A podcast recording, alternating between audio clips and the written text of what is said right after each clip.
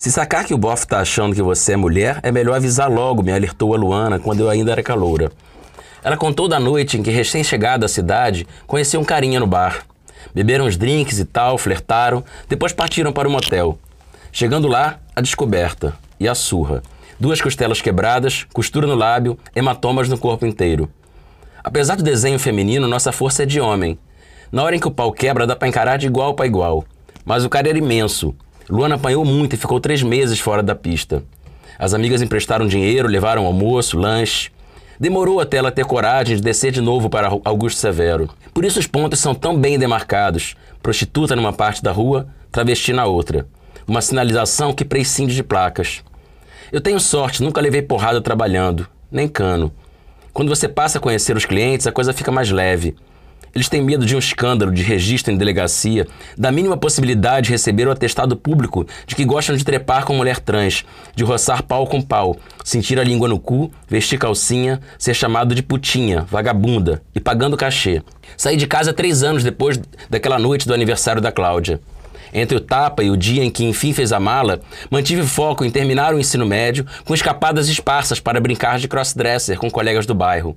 Combinávamos por meio de uma sala de bate-papo na internet. Depois nos encontrávamos num prédio abandonado em Piedade para nos montarmos trocando roupas e apetrechos. Mas nunca rolou sexo com ninguém do grupo.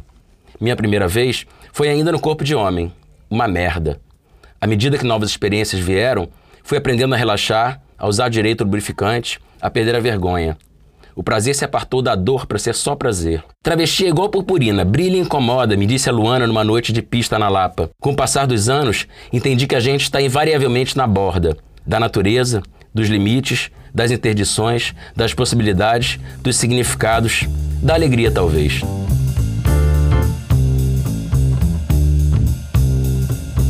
Olá, eu sou Verro Campos, editora de Lifestyle e Cultura da DQ Brasil, e esse é mais um DQ Letras, nosso podcast de literatura. Você acaba de ouvir um trecho de Rua de Dentro, pelo escritor Marcelo Moutinho, nosso convidado de hoje, que lança nesta semana esse livro de contos pela Record. Moutinho tem outros cinco livros do mesmo estilo publicados, entre eles Ferrugem, de 2017, ganhador do prêmio Clarice Lispector da Biblioteca Nacional, além do infantil A Menina que Perdeu as Cores. Ele também escreve crônicas, artigos e resenhas literárias que podem ser lidos no site marcelomoutinho.com.br. Bem-vindo, Marcelo. Muito obrigado. Rua de Dentro fala de personagens que vivem nas ruas à margem das grandes avenidas no Rio de Janeiro. O que esse cenário e essas pessoas têm em comum com a sua vida e a sua origem? Bom, eu sou oriundo de Madureira, um bairro suburbano, né? Muito conhecido porque tem duas escolas de samba, tem um clube de futebol, é um bairro muito marcado pela cultura afrodescendente, né? E de ser um centro comercial, uma espécie de, de centro é, de referência para o subúrbio, né? Onde as pessoas vão fazer compras. A minha infância e até até o meu segundo grau eu, eu frequentei muito esse ambiente, né? Depois eu fui para as áreas mais elitizadas da cidade para estudar. Mas durante muito tempo é, é, esse universo não apareceu na minha literatura. É, foi a partir do, do Somos Todos Iguais Nessa Noite, que é um livro de 2006, que eu resolvo é, incorporar essa experiência e, e, tentar iluminar esse tipo de personagem, que é um personagem que eu acho que a literatura brasileira contemporânea deixa um pouco de lado. A gente tem uma produção muito forte tratando das questões da alta burguesia, da alta classe média. É, a gente tem hoje, felizmente, uma produção muito forte e representativa vinda das favelas, das comunidades, né? É, autores surgindo desses lugares, falando de questões desses lugares. Como Giovanni Martins. Como Giovanni Martins como a Ana Paula Lisboa. E me parecia que havia um hiato aí com relação à, à, baixa classe média, a esse trabalhador, digamos, com muitas aspas aí, as pessoas comuns, uma costureira, é, uma cobradora de ônibus, é, as pessoas que trabalham, vão para suas casas e têm vidas aparentemente ordinárias. E essas pessoas, de certa forma, são marginalizadas ou não? O que você. Eu não diria que são marginalizadas, mas em geral a abordagem da arte, da literatura em particular, com relação a esse tipo de personagem, é, ela é, é uma abordagem que é escrava de dois estereótipos. Um é a lente da violência. Vamos tratar é, qual é o problema da violência nesses, nesses lugares, nesses bairros, nessas regiões. E outro é a questão da falta de recursos. Isso não só no Rio de Janeiro, né? É, essas populações suburbanas de classe média baixa em várias cidades brasileiras, em geral, quando aparecem aparecem como personagens acessórios aos protagonistas ou como personagem vítima de uma dessas duas condições. E a minha, a, minha, a minha perspectiva é, primeiro, dar protagonismo a essas pessoas e tentar iluminar suas vidas para além desses estereótipos. E o Rio de Janeiro, pelo que eu vi, está presente em toda a sua obra. Quer Sim. dizer, você falou que você voltou para Madureira em 2006. É, eu é, voltei, falo tematicamente. Né? Tematicamente, né? mas o Rio de Janeiro, a produção anterior a essa, dizia respeito ao Rio de Janeiro, é, né? É, é, o Rio de Janeiro é quase um personagem, né? Uh -huh. das, das, minhas histórias. Aham, uh -huh. é interessante interessante isso, né? Uma cidade pode ser um personagem para o autor. Pode. Né? E eu acredito que assim, que as cidades é, elas têm linguagem, né?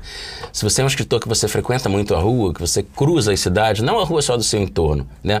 Mas cruza as cidades de suas diferentes regiões, com seus diferentes personagens, você começa a perceber é, que o bordão de um camelô, é, uma fala entrecortada no celular, um cartaz de, de anúncio de, de, de, de um restaurante, tudo isso é, tem uma barafunda de signos verbais visuais, sonoros, que a, a, a, cidade tem essa linguagem, uma espécie de agora-via, né? De, de signos. E, e, se você percebe esses, é, esse, esses signos e percebe os personagens que circulam, é, isso é muito rico de como matéria-prima para você criar é, narrativas ficcionais. Você anda muito pela cidade? Bastante.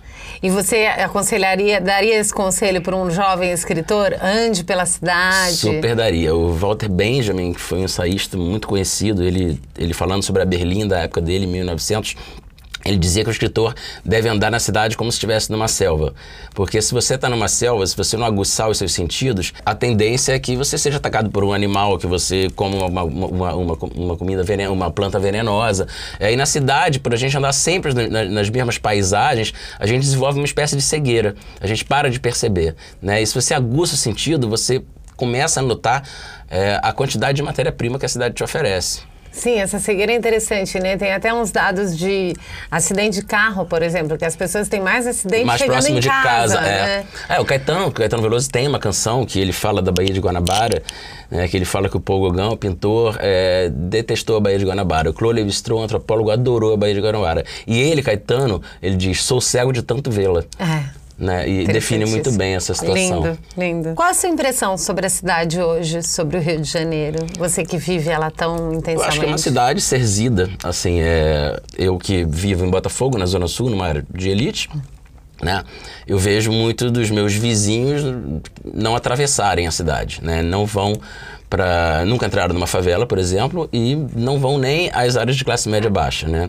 Ou quando vão, vai-se muito com um olhar meio antropológico, meio de vamos ver o que há de exótico ali, né? E isso facilita duas situações, né? Um, meu medo, porque a gente tem medo daquilo que a gente não conhece, né? E dois é a, a, a, o reforço de certos estereótipos, né? Porque quando eu, eu, eu entro numa favela e está acontecendo uma aula de balé, por exemplo, no Centro de Artes, isso aconteceu comigo na Maré, onde eu tenho um projeto voluntário, é, aquelas pessoas estão vivendo suas vidas ali, apesar do tráfico estar tá presente, apesar de todas as dificuldades, elas estão tocando suas vidas, elas têm dores, alegrias, elas têm delícias, elas têm dramas, elas têm perdas, elas têm ganhos, é, e, em geral, é, esse tipo de, de abordagem é uma abordagem que, que não aparece quando se trata desse tipo de público.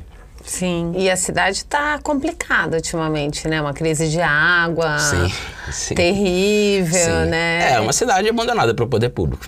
É. Basicamente, é uma cidade abandonada pelo poder público e, lamentavelmente, é, em termos de cidadania, é, o, o, o, cidadão fluminense hoje ele reage ao problema da, da, da, sujeira na água, da falta d'água, indo comprar garrafa d'água no mercado, quando ele deveria cobrar das autoridades públicas que o problema fosse resolvido, cobrar de uma forma muito veemente, né?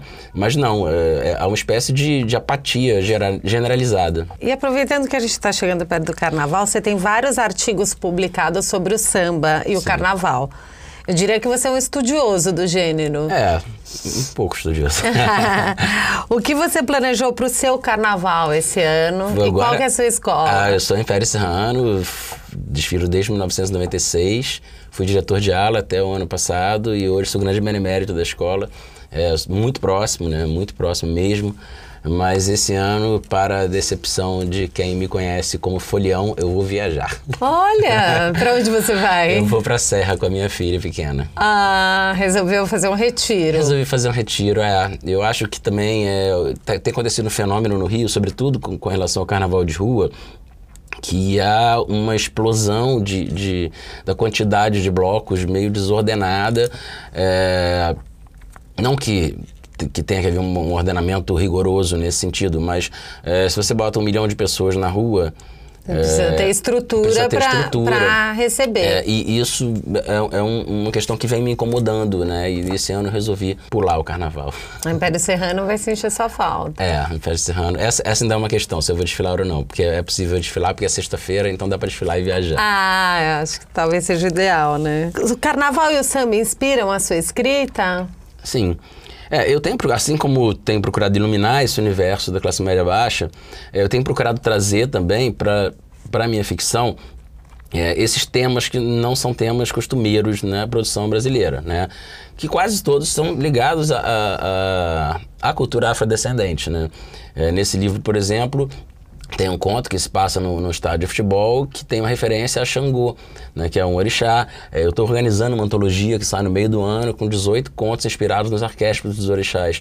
Quer dizer, então assim, trazer é, a mitologia afro-brasileira, trazer o samba, trazer o futebol, trazer temas que estão muito ligados à nossa cultura, mas que uma espécie de aí colocadas muitas aspas, uma espécie de alta cultura brasileira costuma relegar a segundo plano como se fosse uma coisa menor. Bom, não é preciso ser carioca para se emocionar com seus contos, né? Acho que é aí que está a beleza da literatura. O autor parte do seu microcosmo para levantar temas universais. Quais são os temas que mais te atraem? É, essa relação centro-periferia é um deles, né? Uhum. E, e, você bem disse, disse com muita propriedade. É, essa relação centro-periferia, ela se dá, por exemplo, de Madureira com relação a Ipanema, mas ela se dá do Acre com relação ao Rio de Janeiro, ou de uma cidade do interior do Paraná com relação a Curitiba. Ou em Paris com a Banlieue. Exatamente. Né? Ou dentro mesmo de, uma, de, uma, de, um complexo de favelas, de uma favela com relação à outra. Uhum. Uma área mais elitizada dentro daquela favela, uma área menos elitizada dentro daquela favela, claro, com os parâmetros locais. Uhum, né? Então, claro. Então, essa é uma. Depende é, de onde você está, né? Isso, então a é. identificação dos, com os personagens pode se dar muito por esse lado, né? Uhum. É, e a outra questão é, é, tentar justamente falar dessas, dessas vidas invisíveis, né? Que são vidas invisibilizadas né? na, na, na cultura brasileira, na arte brasileira, com as exceções que confirmam a regra. E que também é uma realidade, assim, a capa do livro traz as, essas, essa, essa, um mosaico de de piso de cerâmica, de cacos, e que quando eu estava procurando uma imagem para capa, eu descobri que é muito característico do subúrbio do Rio, mas eu descobri que é característico do subúrbio de várias cidades brasileiras, porque era um piso feito com sobras de hum. cerâmica, né? Então, é um piso em forma de mosaico, muito barato. Então, é, esse piso faz, faz sentido para para leitores e moradores de várias cidades brasileiras, né? Então eu acho que essas questões são questões que atravessam e transcendem o, o, o espaço do Rio de Janeiro. Legal. Eu li um artigo seu sobre a contista canadense Alice Munro, ganhadora do Prêmio Nobel de Literatura, que faz uma ironia com a frase: E aí, quando vem o romance? É a frase que eu mais ouvi na vida. eu não vou te perguntar isso, mas eu gostaria de saber como foi feita essa opção pelo conto e por quê. É, é uma opção quase suicida, que nem diz um amigo meu. o universo literário brasileiro não valoriza o conto. Os prêmios literários são, conta-se nos dedos os prêmios que, que contemplam os livros de contos. Quando os prêmios são misturados entre os gêneros, em geral, eles acabam premiando romance. As editoras preferem premiar os romances, dizem que romance vende mais.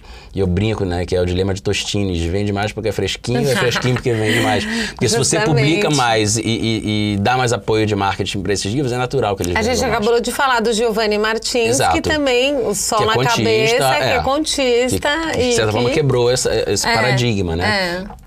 A minha opção pelo conto é uma opção é, muito relacionada ao tipo de história que eu conto. As histórias que eu imaginei até hoje pediam uma narrativa curta. Né? O que eu tento fazer, no entanto, é que com que os livros tenham uma certa organicidade, ou seja, que haja uma razão para aqueles contos estarem reunidos ali. Né? O, o livro é pensado com um conceito, uhum. ele não é uma mera junção de histórias. Uhum. Né? No caso do Ferrugem, era o conceito da, da luta entre o ferro e a ferrugem, que eu tirei de um, de um verso do João Cabral de Melo Neto. Né? O, o processo natural é o ferro enferrujar, e ele no poema diz, no poema de Natal, ele diz e que o ferro, e que a ferru, que o ferro possa vencer a ferrugem. Uhum. Então é esse embate é, da gente na nossa vida contra a perda do desejo, a perda da, da, da afetividade, é, a apatia crescente, né? No Rua de Dentro, isso está espelhado num título que tem uma ambiguidade que eu que eu trouxe de propósito, né, a rua de dentro é aquela que não é a principal, né, no sentido da rua mesmo, da rua. É, mas a rua de dentro é também aquela rua que a gente traz dentro da gente, quer dizer, é, como experiência coletiva, é, como a gente sente a experiência coletiva, que tipo de, de, de, impacto tem a experiência coletiva dentro da nossa vida, né? E por isso é, eu gosto tanto dessa capa, porque a capa, como, como é um piso de quintal, o quintal é o lugar que está exatamente entre a rua, o lugar da experiência coletiva, e a casa, o lugar da experiência íntima. É interessante. E quais são os seus contistas favoritos? Ah, eu vou citar só os brasileiros, né? Clarice Lispector, que foi uma referência absoluta, assim, quando eu comecei a escrever contos. O Luiz Vilela, que é um, um, contista de Minas Gerais, que é um grande construtor de diálogo, que eu acho uma questão difícil da literatura, você criar diálogos que sejam verossímeis, né? Que não, não, não pareça que é uma narrativa, que mas sim que é um diálogo mesmo, que você pode ter ouvido na rua. O Antônio Carlos Viana, Sérgio Santana. E tem os cronistas também, que, assim, eu acho que foram muito importantes para a minha formação como escritor, como Paulo Mendes Campos, Rubem Braga e o próprio João do Rio, que era um cronista muito uhum. flaner, né, que andava pela cidade, né, com essa, com essa ligação muito íntima com a rua. Marcelo, para finalizar, nós temos o, uma parte do podcast que a gente chama de quatro perguntas para o autor. Tá preparado? Sim. Vamos lá. Onde, como e quando você escreve? Eu escrevo em qualquer lugar. É, quando eu estava. Só um adendo. Todo escritor fala isso pra gente quando a gente faz essa pergunta. Eu escrevo em qualquer lugar. Eu acho que, pelo jeito, é uma característica. É, eu acho também que tem uma, uma.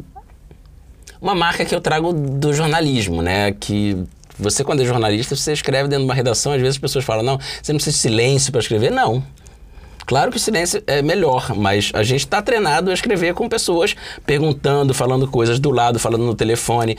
Então, assim, essa. essa... Tá fazendo a entrevista, já pensa no lead Isso, da matéria. Essa não é, é. essa não é uma questão, assim. Uhum. É, durante muito tempo eu tive trabalhando dentro de uma, de uma assessoria e, e às vezes eu chegava mais cedo para escrever quando eu tinha uma encomenda. A tua exemplo. formação é de jornalista? É, é de jornalista. Tá. É de jornalista. É, e agora, como eu tenho trabalhado muito em casa, eu acabo escrevendo em casa, mas assim como posso estar de pijama, posso estar com laptop na praia, posso estar tomando uma cerveja na piscina e com laptop escrevendo. Eu não tenho muito essa essa, essa questão de condições ideais, não. Uhum. Óbvio que um café ajuda. Um café ajuda. Um café ajuda. E você, você, você não pratica mais do jornalismo, você só escreve alguns artigos, pratico, né? Não, pratico. Pratica? É, pratico. Sou gerente de comunicação da OAB do Rio de Janeiro. Ah, da OAB. Isso. Interessante. E, bom, como e quando você falou também, né? Pode ser em qualquer lugar, de qualquer jeito. De qualquer jeito. Qual que é o livro da sua vida? Se existe um. Nossa, que pergunta difícil. Não, você pode falar é, mais de um também. Eu acho que, assim, o livro que me. Talvez tenha me despertado para a literatura de ficção, né? Porque eu venho de uma família de comerciantes do, do subúrbio, né? Uma família não letrada, onde. No núcleo familiar, onde a literatura não não era uma, uma, uma, prática, né? A leitura não era uma prática. Então, a, a, minha, minha, meu começo da minha relação com a literatura foi uma relação muito intuitiva. É, lia uma coisa ali, um livro caía na minha mão, a minha irmã mais velha tinha na estante e tal. É, até o momento em que eu, que eu caiu na minha mão o, o Memórias do Subsolo, do Dostoiévski, que é um livro muito, muito denso, né? Muito denso. E, e, e eu achava que ele estava falando de mim.